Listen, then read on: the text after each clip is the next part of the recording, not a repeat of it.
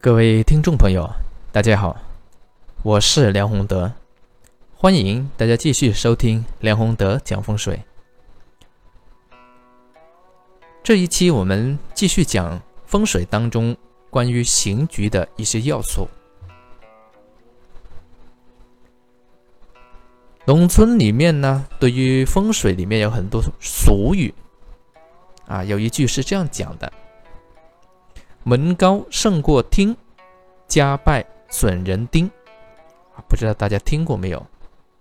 这里面指的是什么意思呢？其实指的就是门高七厅，啊，这个门呢，主要指的是门楼，啊，主要指的是门楼。很多这一个房子啊，它在外面专门有一个。门楼，有一些人呢喜欢把这个门楼建得特别高大，但是呢，它的这个厅堂啊，它的主厅啊，它的厅堂呢，并不能和这个门楼这么高大的门楼去匹配，那么就变成了门楼显得非常高大啊，富丽堂皇又高又大啊，但是这个厅堂呢，反而显得比较小啊，小而低矮。如果是这样的情况呢，产生一个不匹配的，啊，其实就是阴阳不平衡的这么一个象，就犯了我们这一期节目里面要和大家分享的啊门高七厅啊这么一种不好的啊风水局。那么如果犯到这么一种情况的话呢，会有什么影响呢？啊，首先在风水里面呢，它的这个。门楼厅堂青龙白虎朱雀玄武等等所有这些要素里面，它都是有特定的代表含义。风水里面呢，无非是一个是啊刑法，一个是礼法。礼法呢就涉及到我们比较细的啊这个五行八卦啊天干地支等等这些要素啊，涉及到方位一些礼器的这些要素。但刑法里面呢啊，它是你。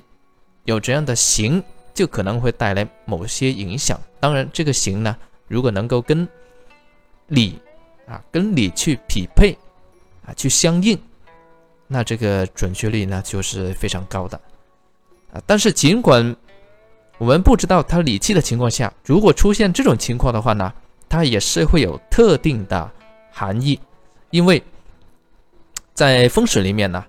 这个门楼代表呢是和外面接触，一般在前方，啊，在前方，也就是靠近朱雀的这个方位里面，作为在前方靠外的这个位置，在于整一个住房的格局里面，啊，它可以代表的是下一代，代表的是啊小孩子等等。那么厅堂。一般呢，代表的是主人。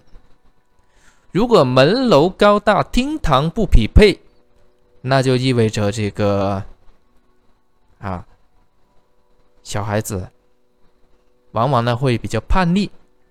叛逆呢，也代表这个主人呢，这个外财就赚财的这个能力是不匹配的，不够的，可能心很大。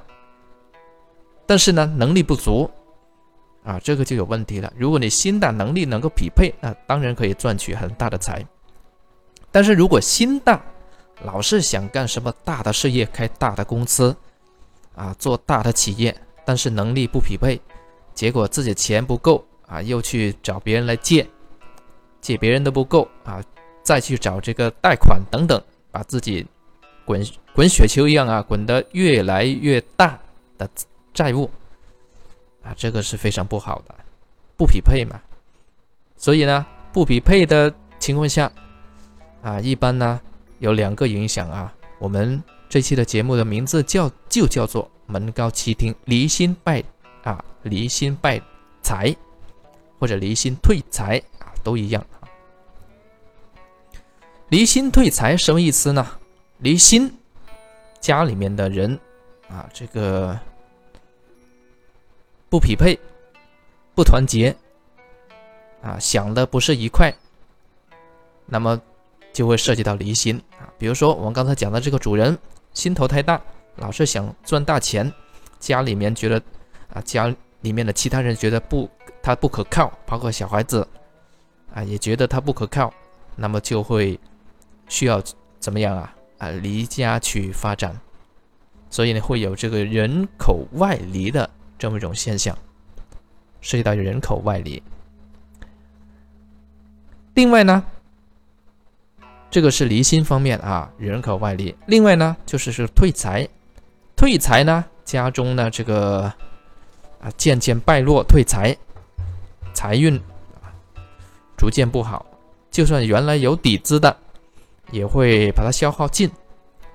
这个很简单呐，就我们刚才讲的，呃，这个心头大，志向太大，但是偏偏能力不匹配。像这样的格局里面就会出这样的人，或者这样的人就会住进这样的格局的房子里面，啊，所以呢，就会导致啊，我们知道本来呢，如果是平衡的情况下，自己的能力去到哪个程度啊，就做哪方面的啊，做到哪样程度的那个啊生意，或者赚到哪个程度的钱，这个是没问题的。但是如果心头过大，能力不匹配，那就只能是怎么样啊？做一单啊，做一次就败一次，所以家中会渐渐败落退财啊，离心退财嘛，就是这个原理。这个呢，就是我们这一期要分享的门高七听啊，离心败财，就讲到这里，谢谢各位。